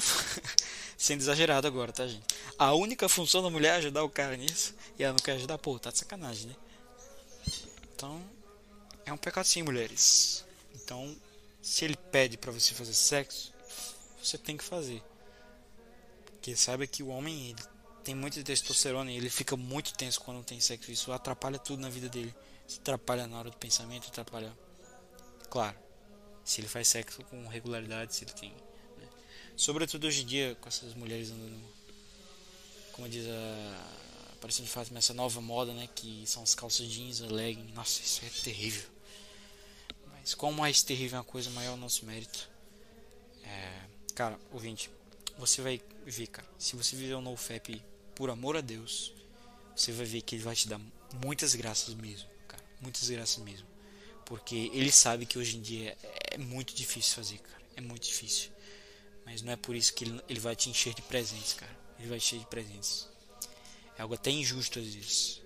Tipo, se você oferece essa dor pra ele, é tipo um Hot Wheels e ele te dá uma Lamborghini. Também outras coisas, vamos supor que a missa em latim fica só. fica bem longe da tua casa. Ele te dá, vai te dar bastante presentes no começo da vida espiritual. Depois ele para um pouco pra te ensinar a desenvolver nas virtudes. Mas depois ele fica assim. Então. É. ótimas alegorias para entender o inferno. Também tem o, o de Dante Alighieri, aquele livro é bom, apesar de ser uma descrição teológica do caso, mas é bom para você entender. Ele explica bem direitinho que é a Divina Comédia. É meio bagunçado, dizem que ele é esotérico, tem umas treta maluca lá, mas ele explica de uma maneira bem didática, bem interessante. Esses outros livros que eu falei os conhecimentos que eu aprendi no mosteiro, os conhecimentos que eu aprendi no seminário, os conhecimentos que eu aprendi com padres exorcistas. E falando de exorcistas, o próximo episódio vai ser sobre demônios, exorcismo, possessão e muito mais. Mas antes desse episódio eu tenho que me confessar, passar uma água benta ali no meu quarto, porque se esse episódio teve muitas retaliações, cara. Meu PC pifou, o microfone tava dando errado e era um vucu vucu de gente. Então naquele outro episódio vai ter muita retaliação também. Então tenho que estar preparado. E você. Não, não, precisa não. Fica tranquilinho. Só escuta o podcast. Então, se você chegou até aqui, eu quero que você escreva nos comentários. Buda é minha bunda. Muito obrigado, ouvinte. Muito obrigado. E o próximo episódio vai sair, vai ser maravilhoso. Feliz ano novo para você que está escutando esse podcast. E como toda festa de ano novo é um saco, provavelmente eu estarei editando esse podcast. Estarei enviando para você, maravilhoso, delicioso. É isso aí. Qualquer dúvida manda nos comentários. Se precisar, me manda um e-mail ou manda nos comentários que eu vou responder.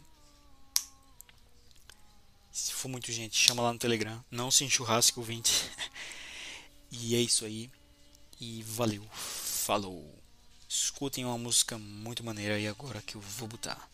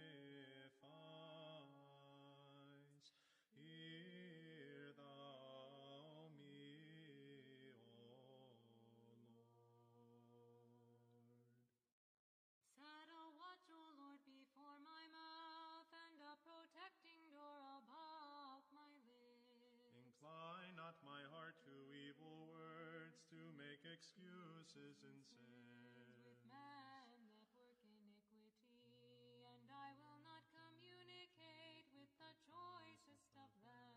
The just man shall correct me in mercy and shall reprove me, but let not the oil of the sinner anoint my head. For my prayer also shall still be against the things with which they are well pleased. Their judges falling They shall hear my words, for they are sweet, as when the thickness of the earth is broken up upon the ground. Their bones are scattered by the side of hell. But to thee, O Lord, Lord, are mine eyes. In thee have I put my trust. Take not away my soul. Keep me from the snare which they have laid for me, and the traps of the workers of iniquity. Let the wicked fall into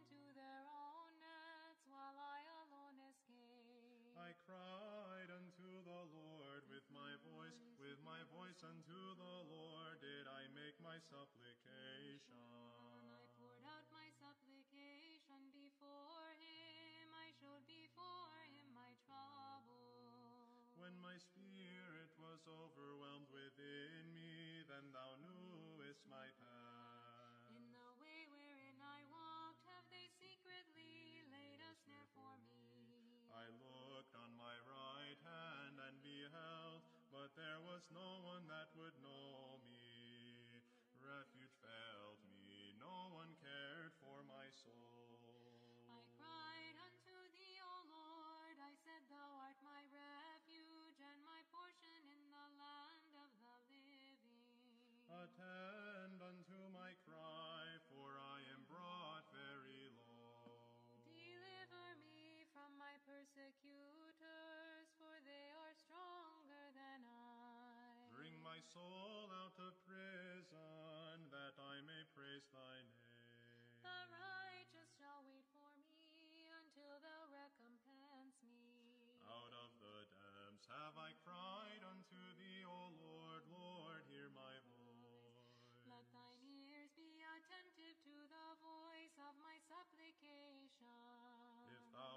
O shouldst mark iniquities, O Lord, who should stand? But with thee there is forgiveness, that thou mayest be feared. Because of thy name have I waited for thee, O Lord. My soul hath waited upon thy word. My soul hath hoped in the Lord. From the morning watch until night, from the morning watch let Israel trust in the